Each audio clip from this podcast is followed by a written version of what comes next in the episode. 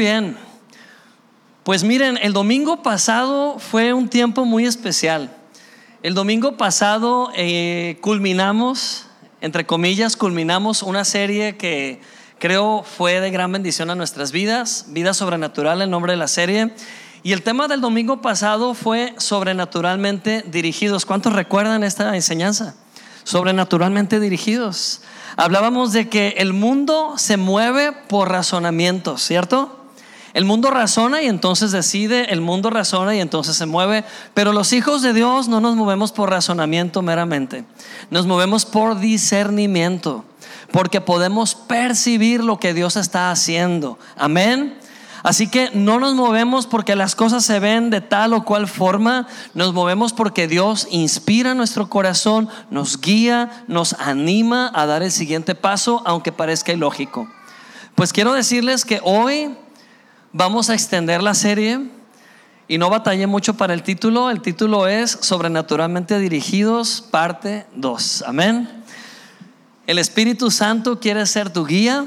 El Espíritu Santo quiere llevarte a mejores condiciones. Él quiere abrir caminos donde no los hay, donde tu lógica ya no alcanza, donde tu lógica ya no puede ver solución. Ahí Dios quiere abrir un río. Amén. Ahí Dios quiere abrir un camino. Si sientes que tu vida está llegando a una encrucijada, está llegando a una encrucijada, si sientes que tu vida está llegando a un callejón sin salida, descuida. Dios es experto en abrir puertas. Amén. Dios es experto en abrir nuevos caminos. ¿Cuántos esperan un nuevo camino que Dios abra a tu favor el día de hoy?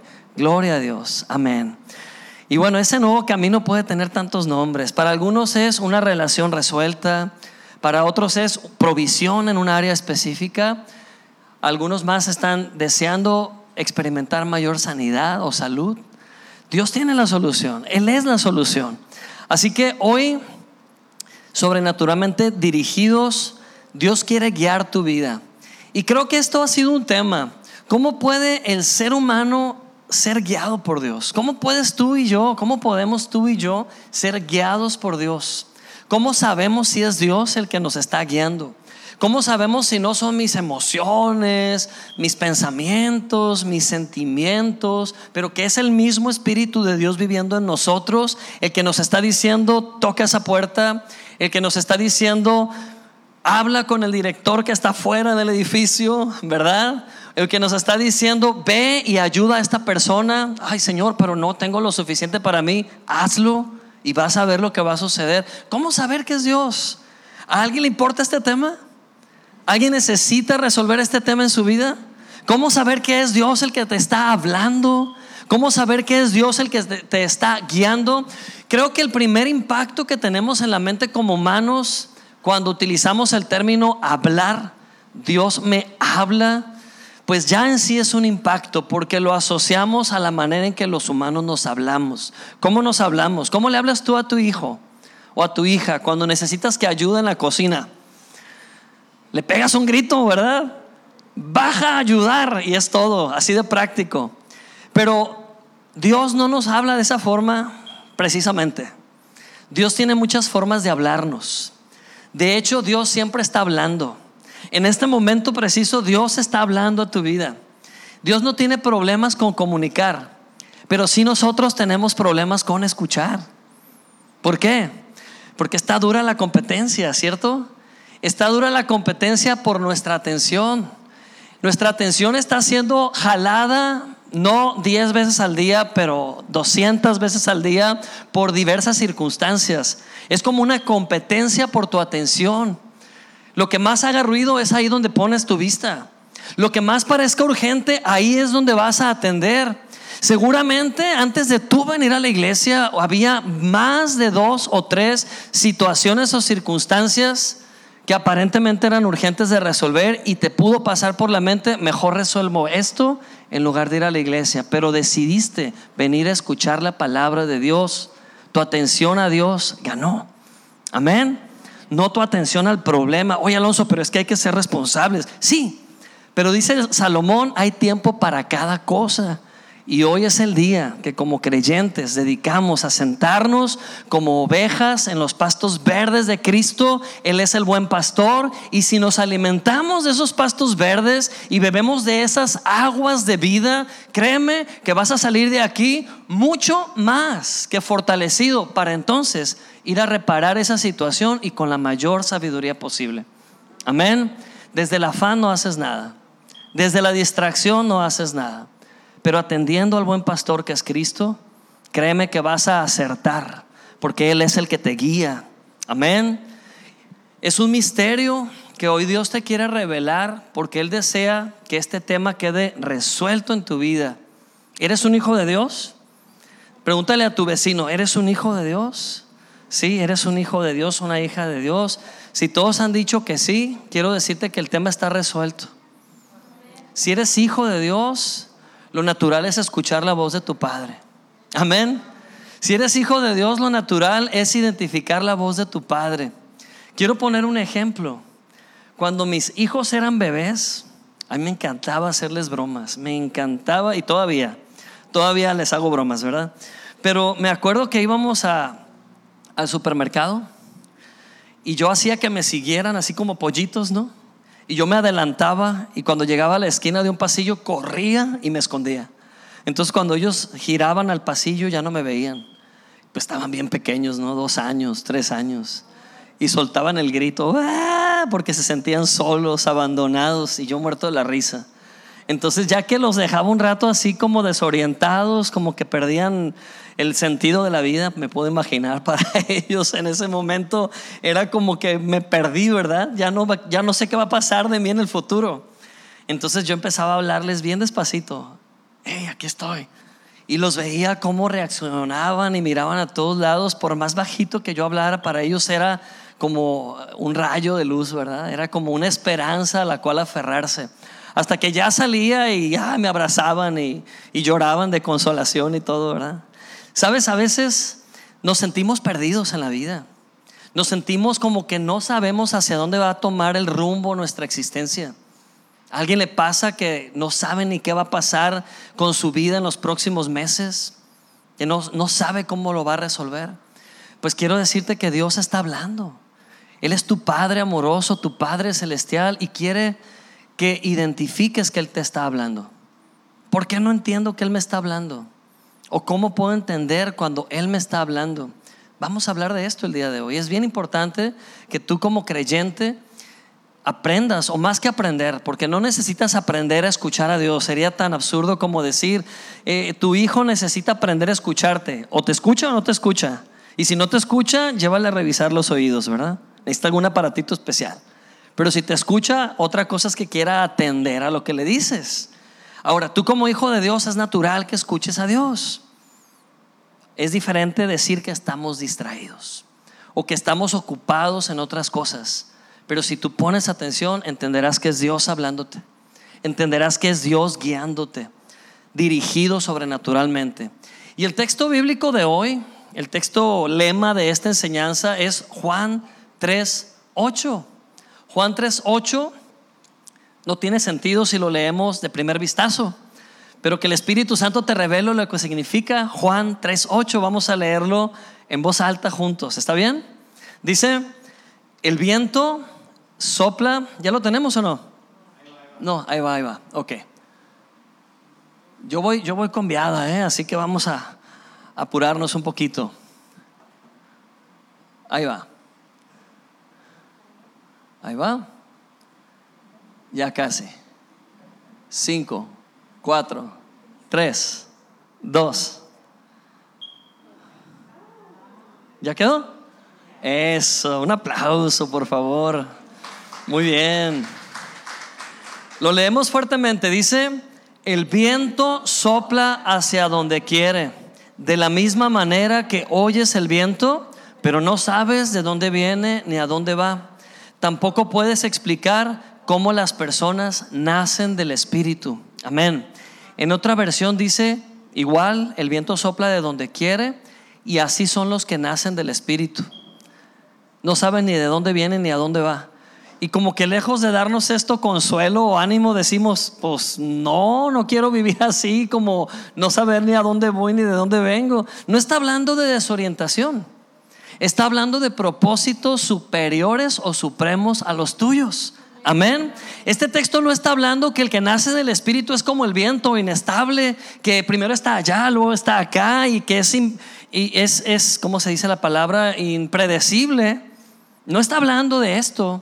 No está hablando que el que nace del Espíritu pues no tiene estructura ni tiene disciplina. Está hablando más bien que los planes de Dios son más supremos o más grandes que los tuyos. Si no hubiéramos nacido del Espíritu, estuviéramos haciendo planes humanos en este momento. ¿Y sabes cómo son los planes humanos? Patéticos. Son tan pequeños. Son tan de corta duración. ¿Sabes qué planea el humano? primera instancia, solo su bien. El ser humano planea para solamente su bien. Pero el plan supremo de Dios va mucho más allá de tus necesidades. Dios quiere suplir tus necesidades, pero quiere usar tu vida para bendecir a muchas personas. A veces hacemos oraciones como si no hubiéramos nacido de nuevo o como si no hubiéramos nacido del Espíritu. Oraciones tan racionales tan calculadas, tan humanas, pero si tú comprendes cuál es tu naturaleza, si tú comprendes tu identidad, sabes que tu Padre es eterno, tu Padre es inmenso, tu Padre es omnipotente, tu Padre es omnisciente, tu Padre es omnipresente y confías en que tu Padre va a guiar tu vida, va a dirigirte sobrenaturalmente, tú no sabes ni dónde vas a terminar al final del día, pero seguramente terminarás en un mucho mejor lugar, en una mucho mejor situación. Amén. Dice Efesios 3:20 que Dios sabe hacer las cosas mucho más abundantemente de lo que pedimos o pensamos. Tú pides un incremento pero Dios te da más que eso. Yo estoy seguro que tomando esta, esta, esta ilustración de Evelyn, ella pidió un incremento, pero el Espíritu Santo la guió y se consiguió más que un incremento. Estoy seguro que esa persona va a decir, ah, la muchacha audaz, valiente, ¿verdad? Que me abordó ahí en la entrada y hay un referente ahí para algo en el futuro. Y cuando dice que no sabes de dónde viene ni dónde va aquel que nace del Espíritu, está hablando que tu agenda ya no es tuya, amén, sino de Dios. Esta semana estoy muy contento porque tres personas recibieron a Cristo. Y les digo algo, el lunes pasado yo no estaba en el mood o no estaba en, en el estado de ánimo de ser un evangelista en potencia, para nada. Yo el lunes pasado yo inicié la semana pensando cómo iba a solucionar un montón de situaciones de mi vida organizándome, anticipándome, pero llegó un punto donde dije, Señor, vive a través de mí, tú haz las cosas.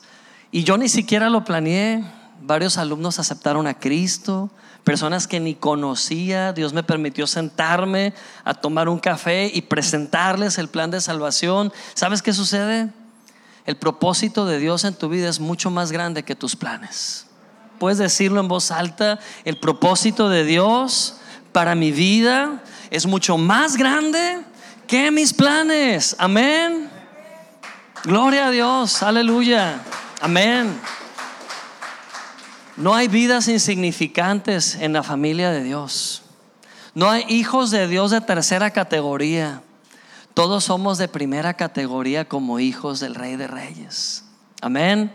Así que nunca pienses que Dios favorece más a Rocío que a mí, porque seguramente Dios tiene favoritismo con Rocío y conmigo no tanto. Ay, sí, es que ella se porta mejor que yo. No, Dios ama a sus hijos y los ama intensamente. Amén. Dios planea el bien de sus hijos, no planea el mal. Porque a veces pensamos que Dios nos quiere quitar.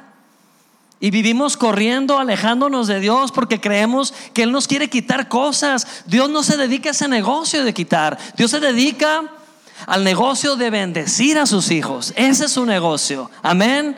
Y Él sabe hacerlo bien. Él no te quiere quitar.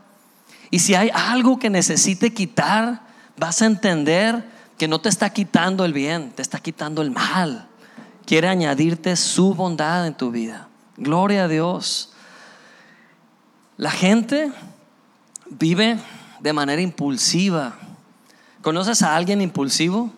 Si está aquí, no lo voltees a ver, eh, por favor. Sí, pero ¿conoces a alguien impulsivo? ¿Cómo es una persona impulsiva? Busqué la definición de impulsivo en el diccionario para no errarle. Y dice, es la persona que se deja llevar por sus emociones o impulsos sin reflexionar ni pensar en la consecuencia de sus actos. ¿Existe ese tipo de personas? ¿Alguna vez has sido así? ¿Estás siendo así en este momento de tu vida en algún área? Puede ser, ¿verdad? Alguien aquí hace compras compulsivas que no las ven sus esposos, ¿eh? porque puede haber problemas. Pero alguien aquí hace compras compulsivas alguna vez. La verdad que somos impulsivos en muchas áreas de nuestras vidas. ¿Por qué? Porque tenemos un alma. Dios no nos quitó el alma cuando recibimos a Cristo, seguimos teniendo alma. El problema es que necesitamos enseñarle al alma esta nueva identidad que tenemos en Cristo. Amén. No darlo por sentado como que de manera automática el alma ya piensa diferente. No. El día que tú recibiste a Cristo, lo único que cambió es tu estatus de muerto para el infierno a vivo para la eternidad. Y desde ese día tu espíritu ya tiene un lugar en el cielo que nadie te puede quitar. Tienes a Cristo, ya eres salvo. No, pero la estoy pasando muy mal en la tierra. Ok, haz una pausa. No has entrenado tu alma. No le has enterado a tu alma que eres un heredero. No le has enterado a tu alma que tienes todo en Cristo. No puedes vivir en la tierra como, como un indigente espiritual si eres hijo de un rey de reyes que tiene todas las cosas provistas. El problema es que no enteramos al alma ni la guiamos hacia esos pastos verdes que el buen pastor ha preparado para ella. Amén. Nadie los está regañando para que tengan esa cara, ¿eh? Sonrían. Son buenas nuevas porque el día de hoy vas a salir de aquí entendiendo tu identidad aún más. Gloria a Dios, eso es bueno. Y una persona impulsiva es así. Hace lo que le pega la gana porque primero el placer y después el deber. ¿Sí? Primero venimos aquí a pasarla bien, YOLO, ¿verdad? Que dicen los muchachos, YOLO, nada más vives una sola vez. Eso significa YOLO, para los que no saben.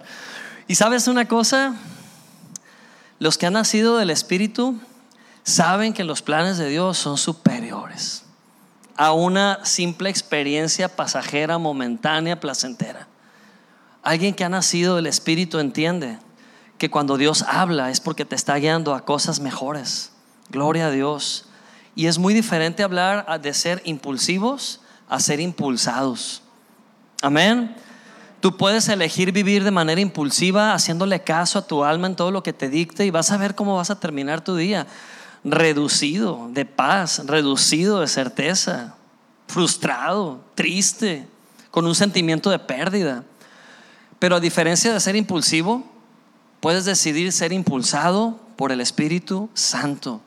Tú puedes tomar esa decisión por la mañana y decir, Padre, como un surfista aquí en Puerto Escondido me voy a ir sobre la ola y voy a dejar que tu Espíritu Santo, ese viento recio, me impulse y voy a ponerme a surfear ola tras ola y voy a tener un gran día.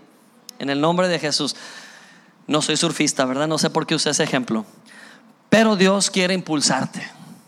Él es ese viento recio que quiere impulsarte. Tú puedes vivir un día tan humano como los que ya has vivido antes, o puedes dejar que ese día sea un día del cielo en la tierra. Puedes experimentar la presencia de Dios en cada hora de tu día. Dios quiere manifestarse así.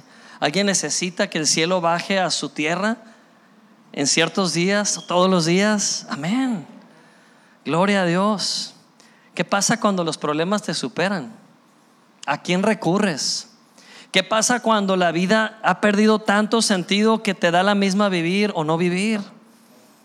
Quiero decirte que a Dios le importas, pero solo necesitas darle la oportunidad de que sea Él ese viento recio en tu vida y poder así experimentar lo mejor de Dios, a Cristo en medio de tus días. Amén.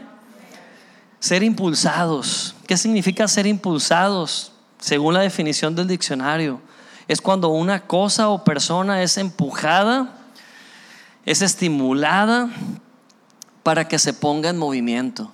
Hay una diferencia entre ser impulsivos y ser impulsados. Ser impulsivo es lo que sale de adentro, a como salga, en estado así bruto, ¿verdad? A como salga. Muchas veces muy, muy, muy, muy bruto sale eso, ¿ok?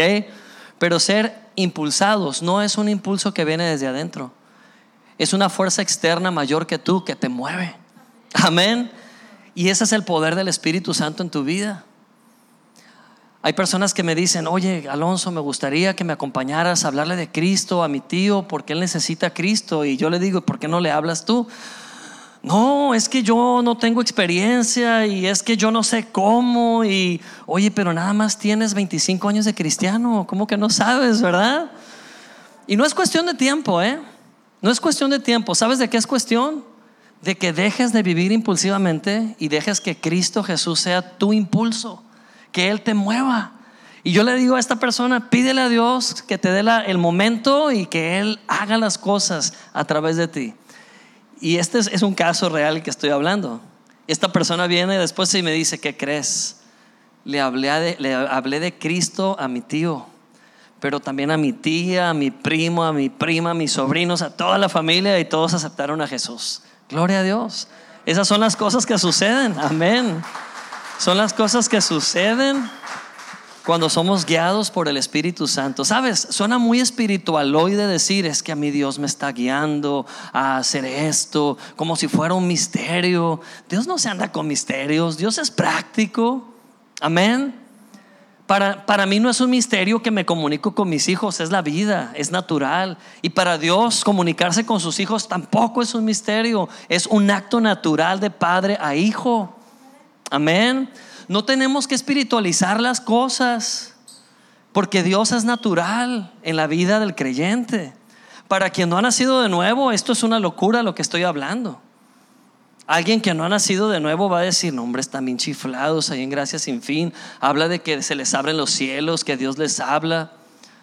Son cosas que no se pueden entender con el intelecto, pero tu espíritu lo puede entender, porque tu espíritu está vivo. Amén. Así que no sabes cómo vas a terminar este día, porque lo vas a terminar en grande, en el nombre de Cristo Jesús, con respuestas del cielo en el nombre de Jesús, porque tus ojos no están puestos en lo temporal, en lo terrenal, tus ojos están puestos en lo eterno, de donde viene tu fuerza. Gloria a Dios, amén. Aleluya.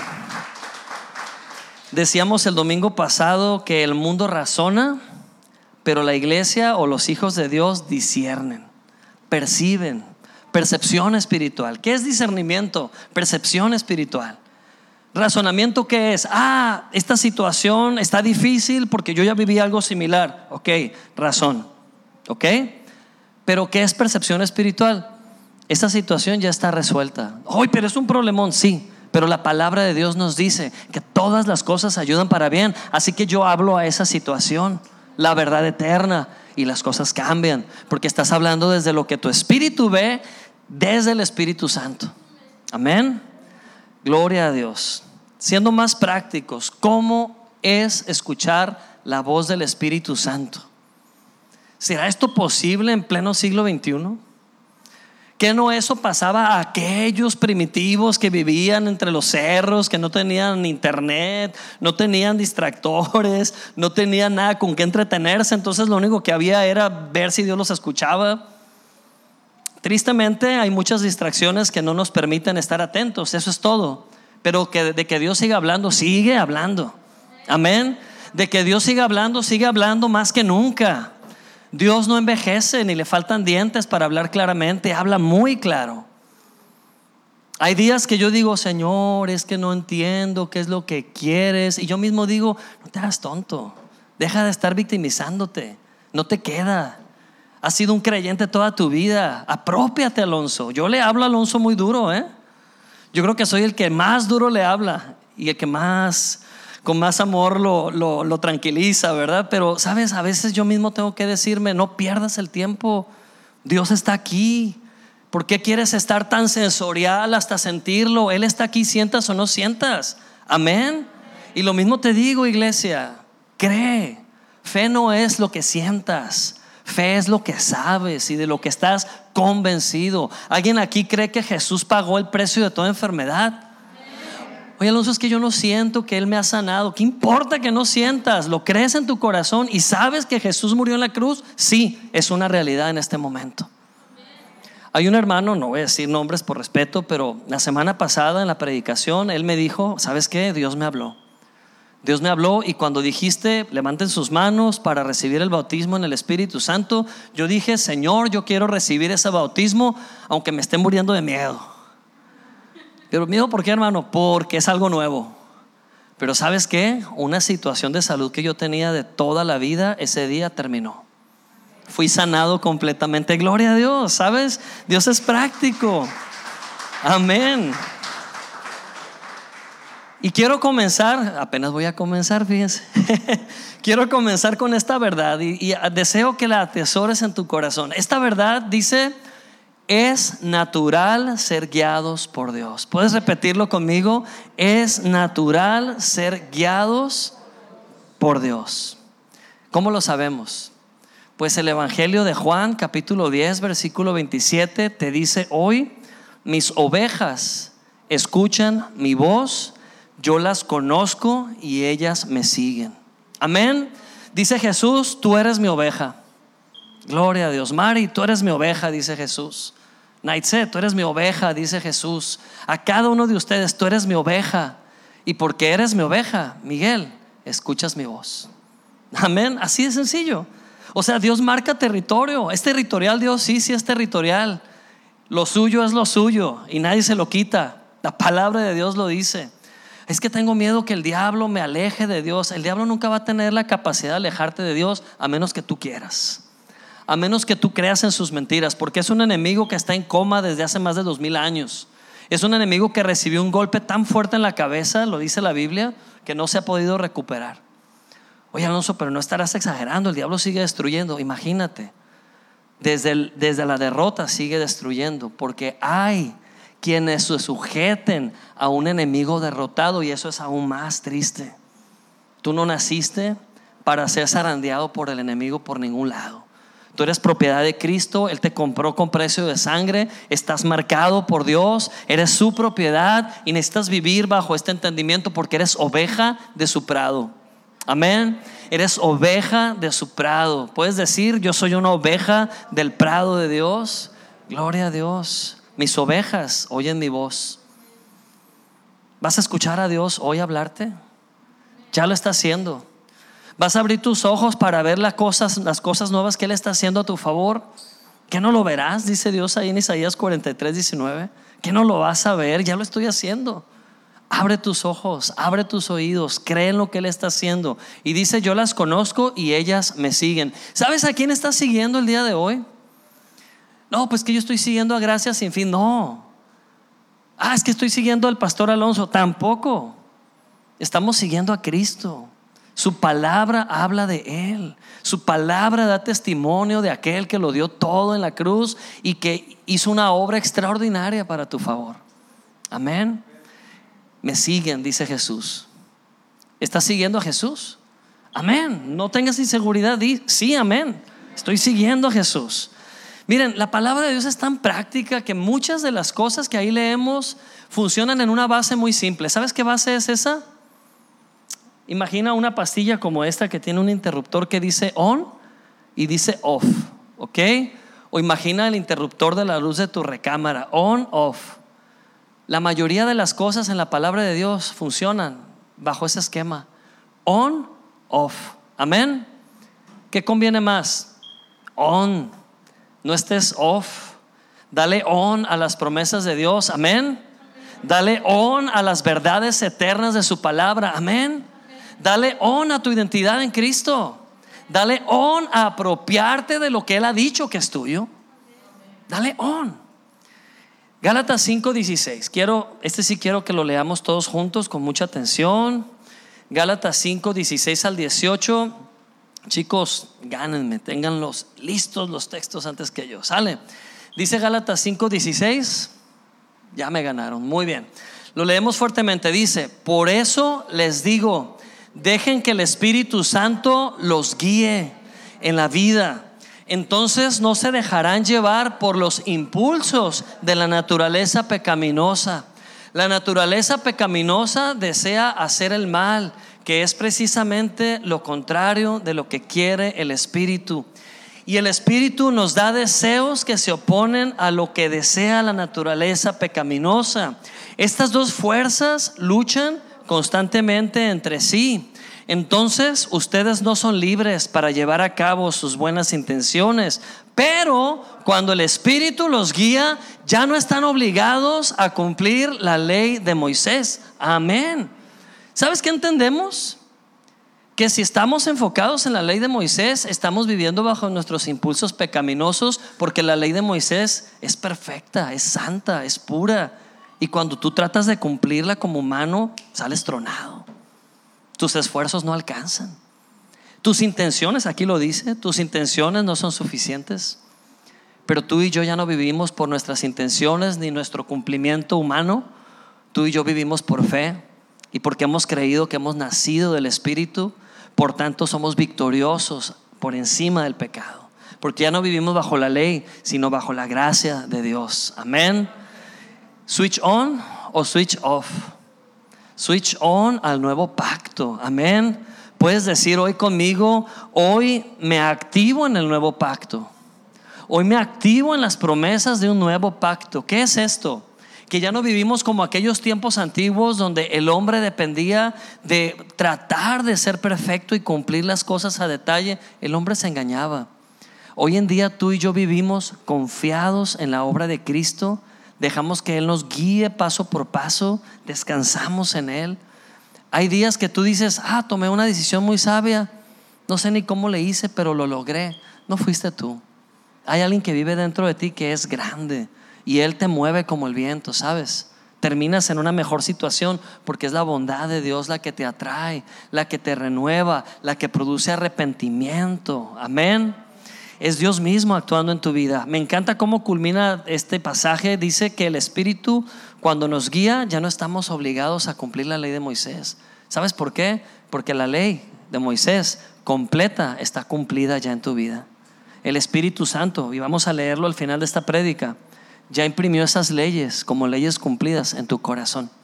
Ya no vives por reglas, Vives por vida divina, vida sobreabundante, la vida de Cristo en ti. El poder que resucitó a Cristo de los muertos vive dentro de ti. Imagina eso. ¿Qué, ¿Qué, es imposible para Dios entonces? Nada. Nada es imposible. Así que comienza por asimilar y disfrutar lo bueno. ¿Sabes qué pasa con muchos creyentes? Inviertan demasiado tiempo evitando pecar, evitando pecar. Es que yo quiero agradar a Dios, no voy a pecar, no quiero pecar. ¿Y sabes cómo terminan? Pecando. Porque todo su enfoque es su confianza en ellos mismos y lograr no pecar. Pero enfócate en lo bueno antes que en lo malo.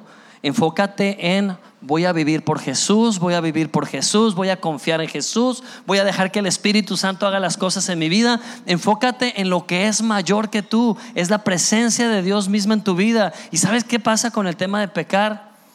No tiene relevancia en tu vida porque no estás enfocado en eso, estás viviendo en victoria. Cuando menos cuenta te das, esa adicción que tenías ya fue superada y no fue en base a tu enfoque de cuidarte de lo malo te aseguro que si te hubieras enfocado en cuidarte, no caer otra vez en ese vicio, caerías y caerías y caerías toda tu vida.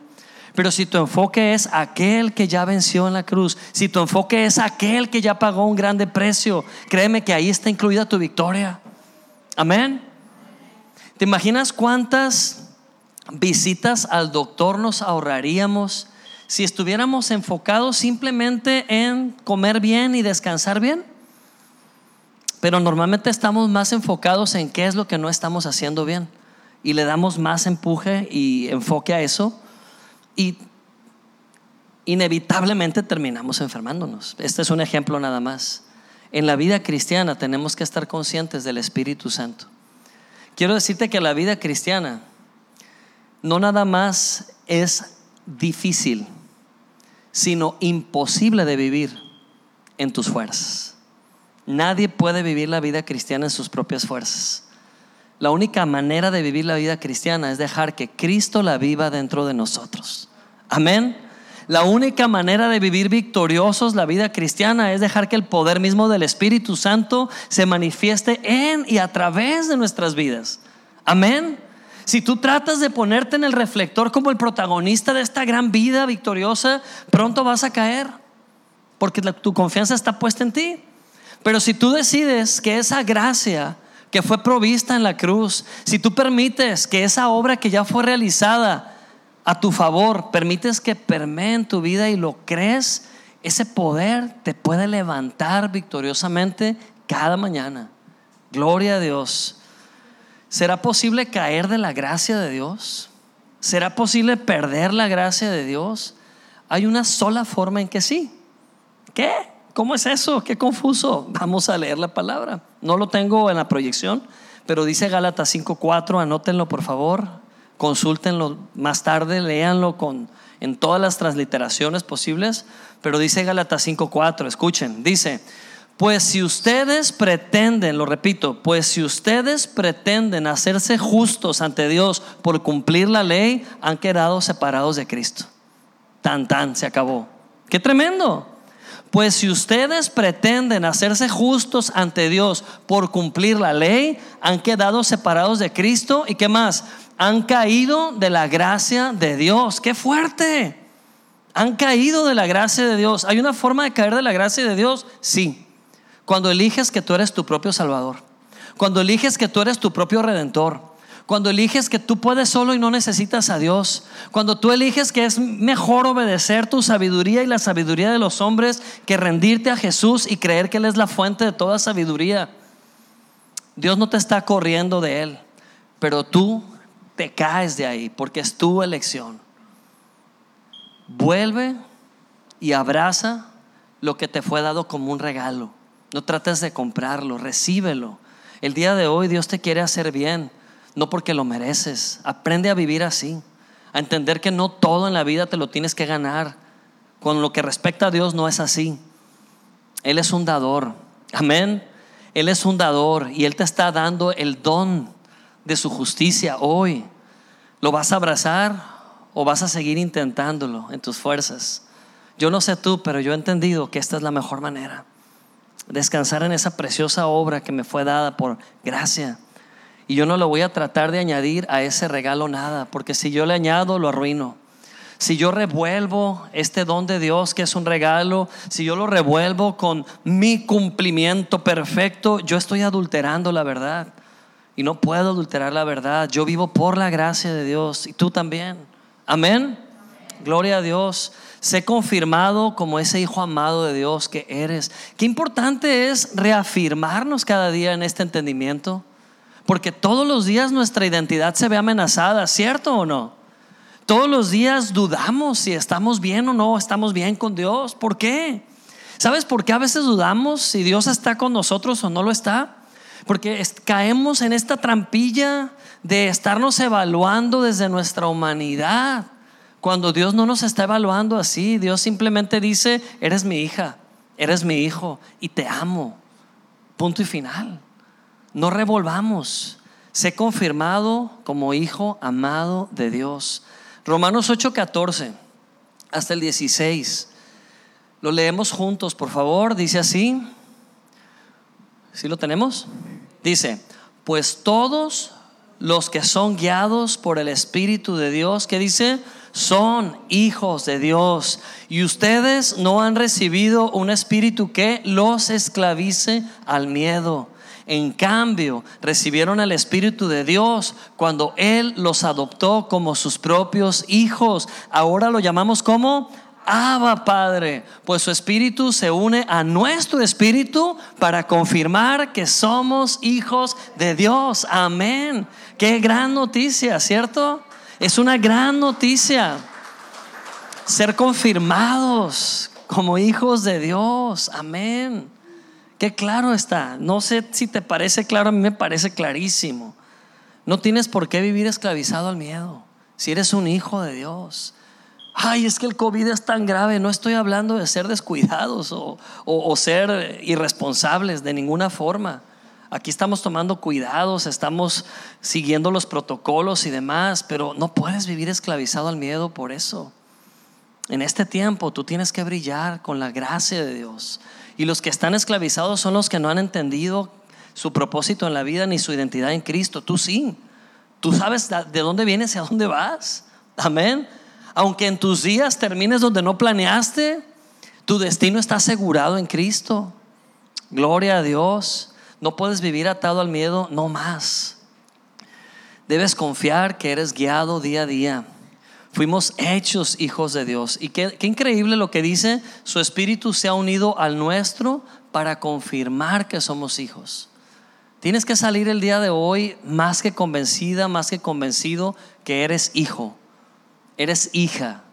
Y si es así, escuchas, eres guiado, vas dando pasos. A veces parecieran corazonadas, a veces pareciera que todo se acomodó y fue inevitable dar un paso hacia allá. Es la forma de Dios de guiarte. ¿Cómo crees tú que el pastor guía las ovejas?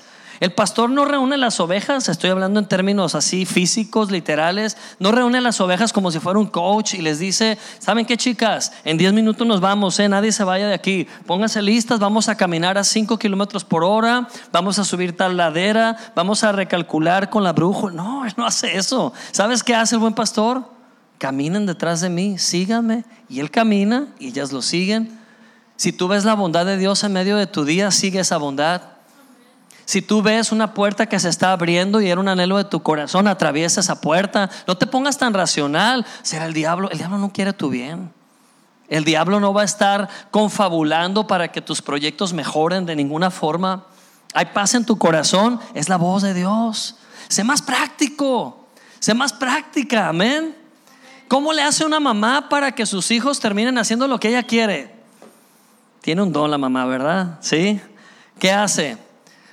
Vas a comer caldo de pescado aunque no quieras. Y logra que coma caldo de pescado aunque el chamaco aborrece el caldo de pescado. Yo no sé ni cómo lo hace, pero mi mamá lo hacía conmigo, ¿eh? Porque era, era necesario que me nutriera aunque a mí no me gustaba. Sabes que Dios tiene muchas formas de guiar a sus hijos y no está manipulándolos, los está guiando, los está guiando al bien. Amén. ¿Cómo mides una relación? Tú tienes una relación con Dios, no lo voy a cuestionar. Aquí la pregunta no es, ¿tienes una relación con Dios? Si estás aquí es porque tienes una relación con Dios. Amén. Y una relación significa como, no quiero decir atadura, pero como una conexión, como un lazo, como, hay una palabra para ello, como un enlace. Tienes un enlace con Dios. Hay algo que te une a Dios. Obvio. Es su Espíritu Santo en ti. Parte de Dios está en ti. Dios está en ti tienes una relación inevitablemente con Dios. La pregunta más bien sería, ¿estás consciente de esa relación? ¿Estás consciente de qué tan íntimo eres de Dios o no? Esa sí es una buena pregunta.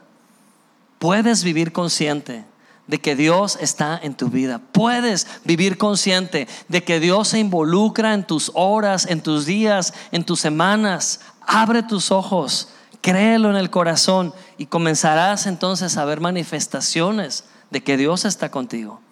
Amén. Gloria a Dios. Esto es seguridad. Pero ¿cómo se mide una relación?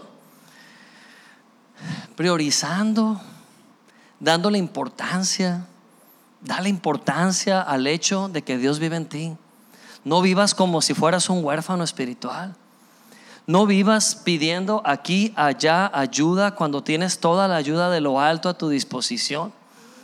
O sea, que sea congruente, que crees que hay una relación que te une a Dios. ¿Tiene sentido lo que estoy diciendo? Sí, amén. Gloria a Dios. ¿Se anda Dios con rodeos?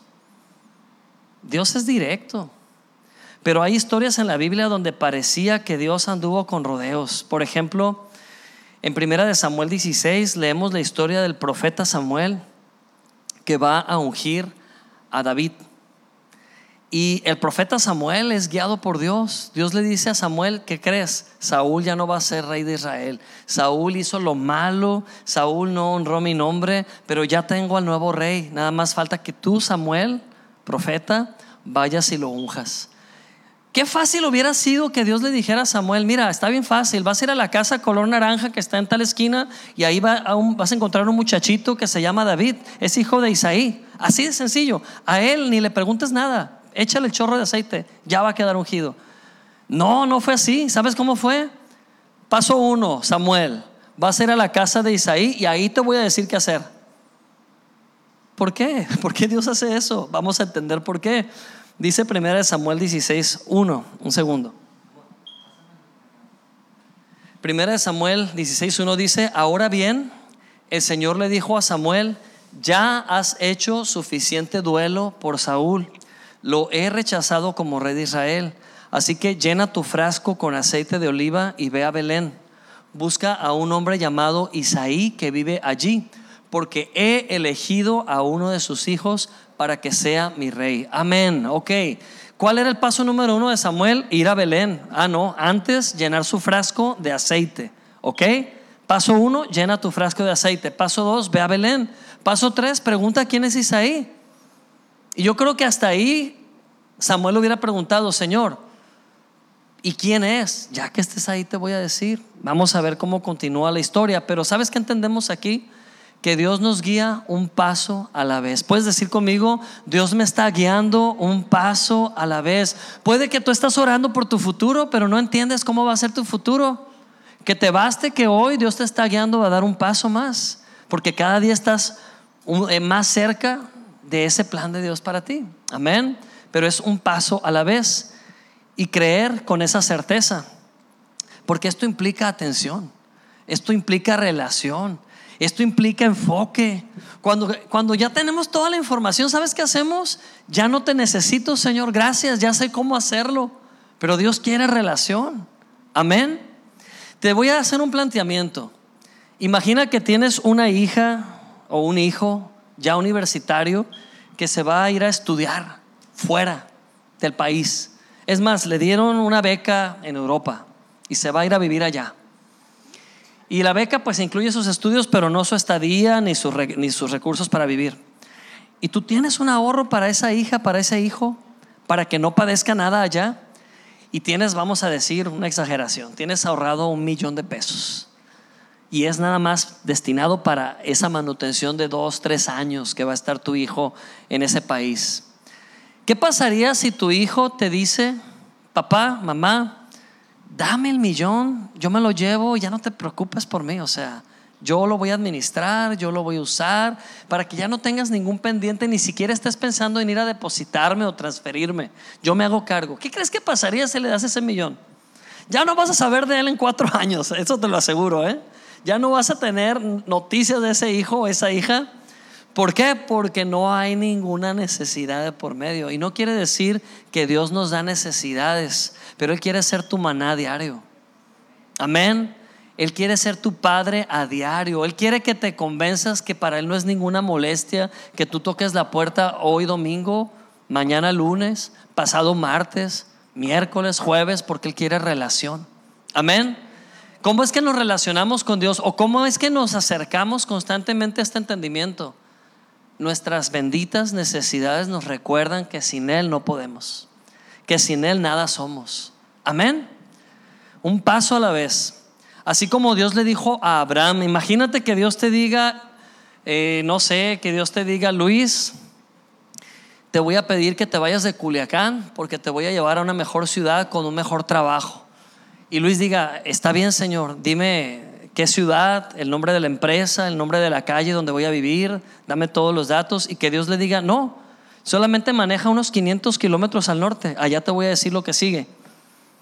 No está padre, ¿verdad? Así Dios le dijo a Abraham. Le dijo Dios a Abraham, vete de tu tierra y de tu parentela a la tierra que te mostraré. ¿Por qué Dios no le dijo que era Canaán? Ya existía Canaán. ¿Por qué Dios no fue más específico? Precisamente porque Él quiere relación contigo. Él quiere relación, Él te conoce, Él me conoce. Somos lo mismo al final de la historia todos. ¿eh? Somos igualitos todos, somos humanos. ¿Ok? Dios quiere ir más allá contigo. ¿Puedes decirlo? Dios quiere ir más allá conmigo que simplemente darme lo que le pido. Dios quiere ir más allá conmigo. ¿Qué es lo que quieres? ¿Un regalo o ser amigo del que da regalos toda la vida? Para un regalo, aquí está tu regalo. Pero ¿no sería más emocionante conocer a Dios como un amigo, como un padre, como un cercano? Qué impresionante vivir así. Entonces Dios llevó a Abraham mucho más allá que Canaán. Dios se reveló a Abraham, le cambió la vida, le dio una descendencia de ser un hombre grande con una esposa estéril. Tuvieron una descendencia tan enorme como las estrellas del mar. Hoy esa descendencia se llama Israel, el pueblo, la nación. Y es impresionante cómo Dios ha bendecido esa nación y todo porque Abraham le creyó a Dios y dijo, está bien Señor, iré a esa tierra desconocida confiando en ti. Amén. Así que la fe nunca defrauda. No vivas por lo que veas. No vivas por lo que veas. Termino con esto. Estamos con la historia de Samuel. Y Samuel, dice en el versículo 7 del capítulo 16, primera de Samuel 16, 7, dice, pero el Señor le dijo a Samuel, no juzgues por su apariencia o por su estatura, porque yo lo he rechazado. El Señor no ve las cosas de la manera en la que tú las ves, porque la gente juzga por las apariencias, pero el Señor mira el corazón. O sea que llega Samuel ahí y hay un montón de muchachos, todos calificaban para ser el próximo rey de Israel. O sea que llegó Samuel a la casa del hombre que tenía los hijos más bien parecidos del pueblo y todos guerreros. Imagínense, todos fuertes, hombres de guerra, hombres con carácter. El que sea calificaba para ser el próximo rey. ¿Qué le advirtió Dios a Samuel? No juzgues por las apariencias, porque eso hace el ser humano. ¿Qué hace el ser humano? Vive por lo que ve. Pero yo, dice Dios, miro el corazón. ¿Y quién creen que era el próximo rey? Ni siquiera estaba ahí. Lo habían mandado los abusones de los hermanos a cuidar allá las ovejas. Como, vete de aquí, va a venir el profeta, tú no tienes nada que hacer aquí, tú eres el chiquillo, ¿verdad? De la casa. Ah, pues Dios le dijo, traigan a David. Y cuando David entra era un niño, era un adolescente. Qué shock más grande para el profeta Samuel. A lo mejor estás buscando respuesta en donde no debes buscar respuesta. Quizás la respuesta está más cerca de lo que imaginas, pero no evalúes conforme a lo que tus ojos. Deja que los ojos del corazón sean abiertos. Mira lo que Dios ve. Amén. Ve lo que Dios ve. Y el Señor le dijo en el versículo 12, este es úngelo. Y ese día David fue ungido como nuevo rey de Israel. Era un adolescente.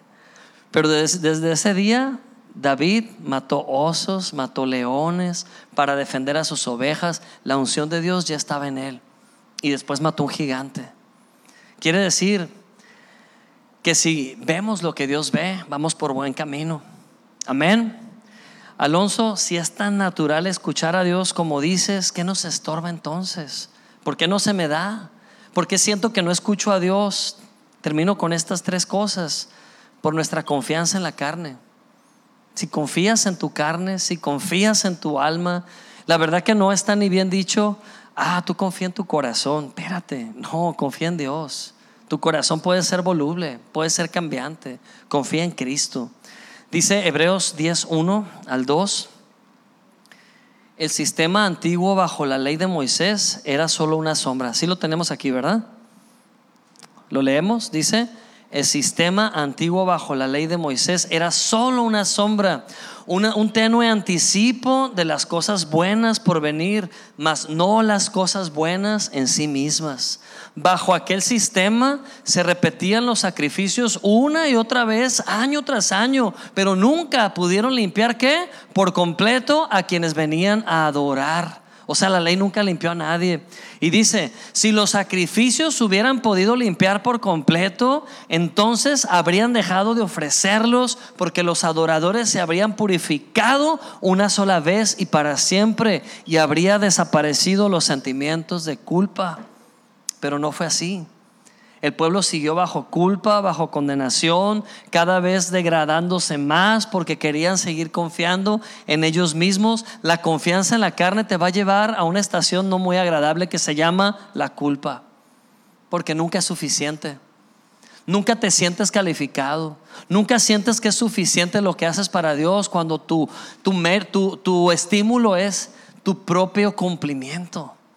Y la culpa es el peor enemigo que puedas tener. Sin embargo, Hebreos 10:14, siguiente texto, ¿qué nos dice?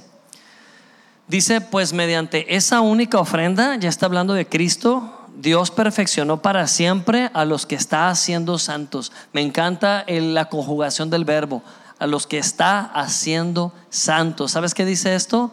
Que Él está en un proceso permanente, eterno, continuo de mantenerte limpio, mantenerte agradable, mantenerte aceptado, mantenerte cercano a su trono, porque Él te ha santificado, te ha justificado. Amén. Dice, y el Espíritu Santo también da testimonio de que es verdad, pues dice, este es el nuevo pacto que haré con mi pueblo en aquel día, dice el Señor, pondré mis leyes en su corazón y las escribiré en su mente. Gloria a Dios. Así que Dios lo ha hecho fácil. Dios lo ha hecho práctico. Él actualizó sus leyes. ¿Qué hizo con sus leyes? Las imprimió en tu corazón. El día de hoy ten la certeza de que en tu corazón ya está escrito al nacer de nuevo la nueva ley de Dios. Y la nueva ley de Dios, lejos de estar anticuada o, o, todavía estar en aquel tiempo que generaba condenación o culpa, la nueva ley de Dios tiene el poder de limpiarte. La nueva ley de Dios tiene el poder de mantenerte firme y victorioso. Amén. ¿Qué nos estorba de ser guiados por Dios? Nuestra conciencia del pecado. La palabra de Dios lo dice. En Hebreos 8:10 lo leemos y con esto ya estoy terminando. Hebreos 8:10 dice, lo vamos a leer fuerte como si hubiéramos desayunado muy bien, ¿sale? Bien fuerte. ¿Qué dice? Pero este es el nuevo pacto que haré con el pueblo de Israel en ese día. Dice el Señor, pondré mis leyes en su mente y las escribiré en su corazón yo seré su Dios y ellos serán mi pueblo. Y no habrá necesidad de enseñar a sus vecinos, ni habrá necesidad de enseñar a sus parientes, diciendo, deberías conocer al Señor, pues todos ya me conocerán, desde el más pequeño hasta el más grande. Y perdonaré sus maldades y nunca más me acordaré de sus pecados. Amén. Si Él decidió ya no acordarse más, de tus fallas, tus fracasos y tus pecados, ¿por qué insistes en estar consciente de lo que has fallado? Esa conciencia de pecado anula que escuches la dirección de Dios en tu vida. Aprende a vivir como un hijo. Eres un hijo amado. Amén. Segunda de Corintios 5:21 no nada más dice que eres hijo. Dice al que no cometió pecado alguno, por nosotros Dios lo hizo pecado. ¿Quién es ese? Es Cristo, para que en Él, ¿qué dice? Nosotros fuéramos hechos justicia de Dios. ¿Quieres saber cuál es tu identidad? Eres justicia de Dios. Dilo en voz alta, soy la justicia de Dios. Soy justo por la fe. Soy justificado por la obra de Cristo. Gloria a Dios. Sabes, esta semana fue bien interesante porque Dios hizo que mis planes se hicieran a un lado y Él me guió a los suyos y fueron mucho, mucho mejor. Me pasó de todo esta semana, de todo. Hasta perdí mi celular otra vez. y fue bien chistoso, ¿no? Porque ni cuenta me di que ya no lo traía. Fui a, al Sams, hice unas compras, de ahí paré en el Home Depot y ahí me di cuenta que ya no traía celular. Y dije, no, hombre, ¿dónde lo dejé? De seguro lo dejé en el carro. Y cuando llego al carro no está en el carro. Y me acuerdo así un flachazo de que en el Sams cuando subí al mandado puse el celular arriba del carro. Me arranqué al Sams y dije, Señor, nada más dime si lo voy a encontrar. Y de verdad vino una convicción a mi corazón, sí, sí lo vas a encontrar. Y yo, todo atropellado, todo aplastado de seguro. Y llego al estacionamiento de Sams y pues ya me esperaba ver así los pedazos por todos lados me acerco a un guardia y le digo, oiga, nadie le reportó, bien, bien iluso, ¿eh? nadie le reportó un celular así, así. no, dice, aparte de cámaras, y si recogemos un celular tirado tenemos que regresarlo, pero no. Y yo, Señor, ¿por qué me dices que sí lo voy a encontrar si no está por ningún lado? Y yo me paro a un lado del carro renegando y el celular está arriba del carro, ¿eh? Ya había manejado un montón y todavía estaba arriba del carro. O sea, el milagro fue doble la intervención de Dios fue doble. Nunca se cayó del carro y vaya que sí le metí la chancla, ¿no? Cosas muy tontas, a lo mejor muy humanas, muy sencillas, pero hasta en esas cosas Dios puede guiarte. Hasta en, hasta en esos detalles, tal vez que parezcan absurdos. Tenemos este, esta cafetería y, y pues aparte el celular ya se me descargaba, se me descargó. Iba manejando a la cafetería, estaba haciendo compras, es algo que hago todos los días Y pensé, me vino hacia la mente, para en la carnicería. Y yo, ¿para qué? Para en la carnicería, no traía teléfono ya. Me paro en la carnicería y le pregunto a la, persona, oiga, ¿no hay una orden de carne aquí a nombre de Perla Payán? Sí. Ah, pues es mía. Ah, sí, 200 pesos, aquí están. Y salí con la carne, yo ni sabía que habían ordenado carne. Llego y la entrego ahí en la cafetería y nunca se explicaron cómo me enteré que hicieron esa orden. Dios te puede guiar en cosas así de simples, pero necesitamos ejercitarlo y creerlo. Amén, confiar. Ahora, dije cosas muy humanas. Tal vez hay alguien que está a punto de quitarse la vida y no le ha dicho a nadie. Y Dios te puede guiar a acercarte y levantarlo, darle una esperanza. Tal vez hay una familia que está desmoronándose y aparentemente todo está bien. Dios te puede dar esa dirección de acercarte y sembrar la palabra. Yo no sé cómo, pero tu día empieza de una forma y puede terminar totalmente de otra forma porque eres nacido del Espíritu de Dios. Amén. Eres nacido del Espíritu de Dios. Vamos a ponernos de pie. Vamos a darle gracias a Dios por este tiempo. Y te quiero invitar, antes de cualquier cosa, que cierres tus ojos, levantes tus manos al Padre y digas, Dios, qué bueno que soy dirigido por tu Espíritu Santo. Qué bueno que soy sobrenaturalmente dirigido. Gracias Dios porque mis oídos están siempre listos. Tú siempre estás hablando y hoy te puedo escuchar. Gracias Padre porque mi corazón está dispuesto. Puedes decirlo conmigo, estoy dispuesto Padre. Estoy dispuesto para ti, para que me hables, me guíes, me inspires, me impulses, me muevas. Soy materia dispuesta para ti, Señor. Gracias Padre porque tus planes para mí son de bien. ¿Puedes repetir esto? Tus planes para mí son de bien, no de mal, son de bien, llenos de esperanza y de propósito. Gracias Señor Jesucristo. Por eso en esta tarde decido abrazar esta gran verdad de que es natural escucharte, porque soy tu oveja y tus ovejas escuchamos tu voz. Gracias, Padre, porque mi vida tiene sentido y rumbo. Puedes decirlo fuertemente, mi vida tiene sentido, tiene rumbo en Cristo Jesús y estoy confiado de que cada día camino a mejores y mayores planes en Cristo Jesús. Gracias, Padre, porque ya no estoy bajo la ley, pero sobre la gracia, establecido en la gracia, en la gracia de Cristo. Aleluya, aleluya. Gracias, Padre. Sigamos orando. Dejemos que la voz del Espíritu Santo que está en nuestro interior haga ese ruido y percibamos. Podemos discernirlo. Vamos a discernir lo que Dios está hablando. Tal vez no entiendas ninguna palabra, pero hay un nuevo sentir en tu corazón. Hay alguien aquí que llegó decepcionado en la vida, pero hoy hay un sentir de paz y seguridad en tu corazón. Dios te habló. No te habló con palabras humanas, pero mucho más allá plasmó en ti lo que Él piensa. Y Él dice, tu vida tiene propósitos. Tu vida es importante para mí, dice el Señor.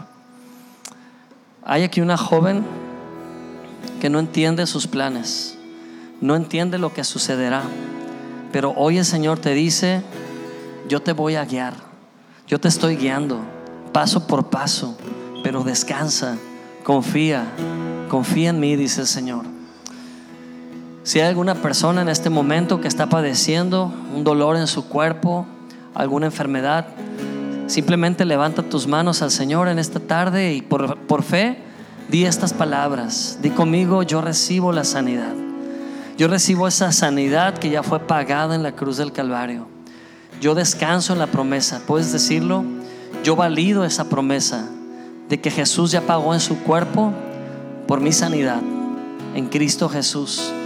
Hoy oramos por Fernando, mi amigo Fernando, hoy oramos por él, declarando completa sanidad en su cuerpo, Señor. Declaramos que esos resultados son totalmente favorables, Señor. Declaramos un milagro en su cuerpo, Señor, y en todo su ser. Hoy lo levantamos victorioso en el nombre de Cristo Jesús y lo vemos fuerte, lo vemos sano, lo vemos seguro, lo vemos bendecido en el nombre poderoso de Cristo Jesús. Gracias, Padre. Gracias, Padre, por José Carlos, porque lo tienes en el hueco de tu mano y ningún arma forjada prosperará en su contra. Esa es la herencia de tus hijos. Gracias por cada familia, cada persona que ha estado aquí el día de hoy. Gracias, Señor, porque estamos sobre roca firme. Y aquel que edifique sobre esta roca jamás será defraudado. Y conmigo hoy decido edificar sobre la roca que es Cristo. Hoy decido edificar mi futuro sobre la roca.